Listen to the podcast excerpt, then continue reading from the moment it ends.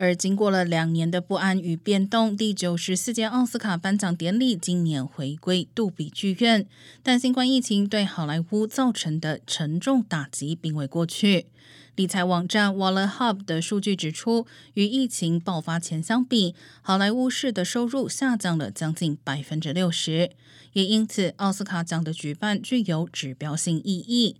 洛杉矶市今年可以从这场活动获得一点三亿美元收入，ABC 电视台也获得一点二亿美元广告收入。同时，今年奥斯卡奖共花掉四千两百九十万美元，每个小金人奖杯要价四百美元，典礼后的庆功派对每人也要四万元，是有记录以来最贵的一次。